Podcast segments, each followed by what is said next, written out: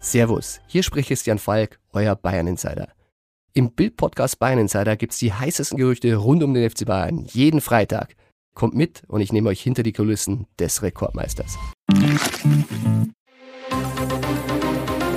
Das Bild News Update. Es ist Sonntag, der 29. Oktober und das sind die Bild Topmeldungen. Bild Manifest Deutschland, wir haben ein Problem. Schon wieder Antisemitismusattacke, Judenhasser zerstören Glasscheibe von Feinkostladen. Kosten explodieren, immer mehr Anträge auf Frührente. Bildmanifest Deutschland, wir haben ein Problem. Unsere Welt in Unordnung und wir mittendrin. Seit dem Terrorangriff der Hamas auf Israel erleben wir in unserem Land eine neue Dimension des Hasses auf unsere Werte, die Demokratie, auf Deutschland. Die vergangenen Tage offenbaren, was in unserer Gesellschaft schon lange gärt und brodelt. In unserem Land gibt es viele Menschen, die unsere Art zu leben bekämpfen. Menschen, die den Mord an unschuldigen Zivilisten feiern, die ihren Kindern beibringen, andere zu hassen, weil sie Ungläubige sind, die verbieten wollen, dass Frauen Röcke oder Hosen tragen, die das Grundgesetz verachten und stattdessen auf radikale Prediger hören, die Toleranz ausnutzen, weil sie eine andere Gesellschaft wollen. Das dürfen wir nicht hinnehmen. So kann es nicht weitergehen. Deutschland muss jetzt Nein sagen zu Judenhass, zu Menschenfeindlichkeit und zu all denen, die Nein zu uns sagen. Denn in unserem so wunderbaren und umarmenden Land ist die Würde jedes Menschen unantastbar. Egal welche Haarfarbe er hat, welche Sprache sie spricht, woran man glaubt, das gilt es zu verteidigen. Wenn wir jetzt stolpern, dann fallen wir. Deshalb hat Bild ein Manifest formuliert. Eine Leitidee für das, was unsere freie Gesellschaft zusammenhält. Der Text richtet sich an alle Menschen, die in Deutschland leben, denn nie wieder ist jetzt. Das Manifest in 50 Punkten lesen Sie auf Bild.de. Schon wieder Antisemitismusattacke, Judenhasser zerstören Glasscheibe von Feinkostladen. Neu-Ulm, Bayern, schon wieder eine widerliche Tat aus Judenhass. In der Nacht von Freitag auf Samstag gegen 2 Uhr wurde die die Schaufensterscheibe eines Lebensmittelgeschäfts in der Hauptstraße in Senden durch zwei Steinwürfe stark beschädigt. Nach Bildinformationen soll es sich um den israelischen Feinkostladen Beit Shalom handeln. Der dadurch entstandene Sachschaden beläuft sich laut Polizei auf etwa 5000 Euro. Der Täter konnte unerkannt flüchten. Die Feuerwehr befand sich zur Sicherung der Scheibe ebenfalls im Einsatz. Die Polizeiinspektion Weißenhorn bittet Zeugen, sich telefonisch unter 07309 96550 0 zu melden. Nach ersten Ermittlungen der Polizei ergaben sich Hinweise, dass die Beschädigung des israelischen Geschäfts einen möglichen politischen Hintergrund hatte. Deshalb wurden am vergangenen Samstag das Kommissariat Staatsschutz der Kriminalpolizeiinspektion Neu-Ulm hinzugezogen. Von Seiten der Staatsanwaltschaft werden die Ermittlungen durch den zentralen Antisemitismusbeauftragten der bayerischen Justiz, Andreas Frank, geleitet. Alles über den Krieg im Nahen Osten und die Auswirkungen hierzulande lesen Sie auf Bild.de. Kosten explodieren immer mehr Anträge auf Frührente. Die Zahl der Anträge auf abschlagsfreie Rente nach 45 Arbeitsjahren steigt rasant. Es bahnt sich ein neuer Frührentenjahresrekord an. Bis Ende September haben schon 245.289 Beschäftigte die Rente für besonders langjährig Versicherte beantragt. Das sind 16,8 Prozent mehr als im gleichen Zeitraum des Vorjahres und fast so viele wie im gesamten Jahr 2015. Die Rentenversicherung bestätigte den Trend. Der Anstieg sei etwa darauf zurückzuführen, führen, dass immer mehr Beschäftigte der Babyboomer-Jahrgänge ins Rentenalter kommen. Im April gab es schon 2,2 Millionen Nutzer. Diese Rentenart, da sie lange gearbeitet haben, sind ihre Renten besonders hoch. Ende 2022 bekamen Männer im Schnitt 1728 und im Osten 1431 Euro netto, Frauen 1293 und im Osten 1362 Euro. Die Kosten der sogenannten Rente mit 63 liegen bei 3,7 Milliarden Euro im Monat. Die abschlagsfreie Rente nach 45 Versicherungsjahren hatte die damalige Arbeitsministerin Andrea Nahles von der SPD 2015 eingeführt. Kurios, als Chefin der Bundesagentur für Arbeit will sie heute, dass die Beschäftigten länger arbeiten und prangert die unseligen Frühverrentungen an. Im Mai pochte die CDU auf ein sofortiges Ende der Rente mit 63. Fraktionsvize Jens Spahn sagte zu Bild, die Rente mit 63 kostet Wohlstand, belastet künftige Generationen und setzt die falschen Anreize. Sie sollte sofort abgeschafft und durch eine bessere Erwerbsminderungsrente ersetzt werden. Die zwei Millionen Fachkräfte, die früher in Rente gingen, fehlten nun bitterlich, so Spahn. Gewerkschaften und Arbeitsminister Hubertus Heil von der SPD sprachen sich gegen die Abschaffung aus. Ein Toter, Schießerei neben Formel-1-Strecke. In der Nähe der Formel-1-Rennstrecke Hermanos Rodriguez Autodromo kam es wenige Stunden vor dem großen Preis von Mexiko zu einer Schießerei. Angeblich soll es dabei zu einem Zusammenstoß der Polizei mit Autodieben gekommen sein. Dabei wurde mindestens ein Mann getötet und vier weitere Personen wurden verletzt. Ein weiteres Todesopfer wurde nicht bestätigt. Dies berichtet Proqueso.com.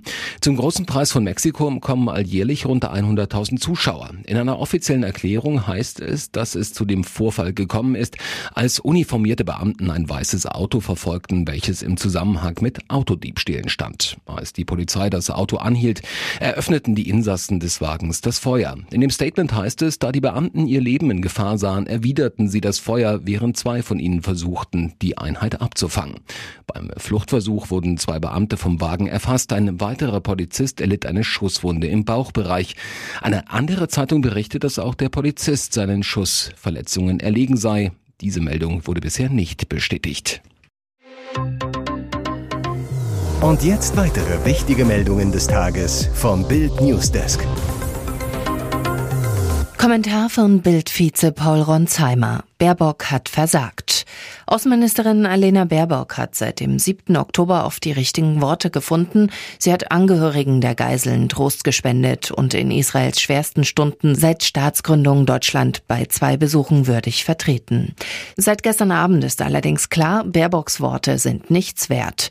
Die Außenministerin hat in dem entscheidenden Moment, in dem es nicht um Worte, sondern um Taten ging, kolossal versagt. Bei einer UN-Resolution, die eine sofortige Feuerpause Pause im Gazastreifen forderte, enthielt sich unsere Ministerin, ließ danach mitteilen, weil die Resolution den Hamas-Terror nicht klar beim Namen nennt, die Freilassung aller Geiseln nicht deutlich genug fordert und das Selbstverteidigungsrecht Israels nicht bekräftigt, haben wir mit vielen unserer europäischen Partner entschieden, der Resolution am Ende nicht zuzustimmen. Diese Sätze klingen so, als habe Baerbock die Resolution abgelehnt, hat sie aber nicht. Die Ministerin und damit die gesamte Bundesregierung duckte sich feige weg und enthielt sich, anders als die USA und Österreich, die klar mit Nein stimmten. Die Ministerin, der aus der Opposition häufig vorgeworfen wird, dass sie zwar große Worte findet, aber sonst wenig Substanzielles liefert, hätte hier beweisen können, wie ernst sie es meint mit der Solidarität mit Israel. Baerbock hat kurz nach dem Massaker den Satz von Altkanzlerin Angela Merkel wiederholt, wonach die Sicherheit Israels deutsche Staatsräson ist. Wer will ihr das bitte glauben, wenn sie nicht mal schafft, eine israelfeindliche UNO-Resolution abzulehnen? Das Auswärtige Amt tut so, als sei es höchste Diplomatenkunst, dass Deutschland durch die Neutralität bei der UN-Abstimmung jetzt bei anderen Ländern im Nahen Osten weiterhin Gesprächspartner sein könne. So ein Schwachsinn können sich wirklich nur deutsche Diplomaten ausdenken. Wann lernen wir endlich, dass gerade autoritäre Regime nur auf Stärke reagieren? Wann lernen wir aus den Fehlern, die Deutschland jahrzehntelang mit Russland machte? Wann lernen wir, dass nicht nur klare Aussagen zählen, sondern Taten? Nach Baerbocks UNO-Blamage lachen sich die Feinde Israels ins Fäustchen und zeigen mit dem Finger auf uns, weil sie wissen, wie schwach wir in Wahrheit sind. Damit rechnete niemand. Pocherhammer. Olli ersetzt Amira durch sie. Oliver Pocher hat das Türchen zum großen Rätselraten selbst aufgestoßen und Bild hat's gelöst. Der Medienprofi verkündete ganz frisch, dass der beliebte Podcast mit ihm aber ohne Amira weitergeht. Mit seiner Noch-Ehefrau ist schließlich nicht nur die Liebe, sondern auch seit dieser Woche die berufliche Zusammenarbeit Geschichte. Pocher flötet in Richtung aller Fans. Der Podcast geht weiter. Ich habe eine Mission.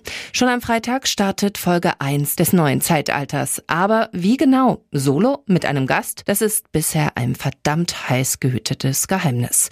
Bild erfuhr jetzt, freuen wird das bestimmt viele, denn Olli wird nicht allein zu hören sein. Er ersetzt noch Ehefrau Amira durch seine Ex-Frau.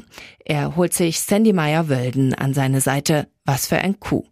Die Frau, mit der er von 2010 bis 2014 verheiratet war und drei gemeinsame Kinder hat, die Frau, die auch mit Amira sehr eng ist. Alle drei gelten als Patchwork Dream Team, verbrachten Geburtstage und feiern miteinander, kuscheln sich auf Fotos innig aneinander. Noch pikanter an der Austauschnummer? Es war einst Amira, die zwischen Oliver und Sandy nach deren Liebesaus vermittelte die Wogen nach einem längeren Trennungskrach wieder glättete. Und jetzt machen Olli und Sandy genau da weiter, wo er und Amira aufgehört haben. Auch ein neues Foto gibt es schon, das Bild vorliegt. Beide tragen Unschuldsweiß. Er lächelt, sie zieht die Augenbraue in die Höhe. Dazu der suffisante Hinweis, frisch recycelt. Das Motiv sieht augenscheinlich bewusst so aus wie das alte Podcast-Cover mit Amira. Nur dass statt der brünetten nun blondine Sandy den Usern erwartungsvoll entgegenblickt. Friends-Star tot. Matthew Perry wurde 54 Jahre alt. Sie waren sechs Friends, jetzt müssen sie um einen aus ihrer Mitte trauern. Wie übereinstimmt das Promi-Portal TMZ und die Los Angeles Times berichten, ist Matthew Perry im Alter von nur 54 Jahren gestorben. Er spielte Chandler in der US-Kult-Sitcom Friends. Laut Medienberichten ist der Amerikaner am Samstag in seinem Haus in der Nähe von LA in einem Whirlpool ertrunken. Es soll sich nicht um ein Verbrechen gehandelt haben. Am Unglücksort seien auch keine Drogen gefunden worden. In seinen vor einem Jahr erschienenen Memoiren hatte der Schauspieler über seine jahrzehntelange Drogen- und Alkoholsucht berichtet. Und nun noch eine Werbung in eigener Sache. Sichere dir jetzt Bild Plus und Amazon Prime für nur 8,99 Euro im Monat. Dein Mix aus News, Shopping und Entertainment. Amazon bringt dir jetzt außerdem die UEFA Champions League, das Topspiel am Dienstag live bei Prime Video. Erfahre mehr unter bild.de slash prime. Es gelten die Angebotsbedingungen und AGBs.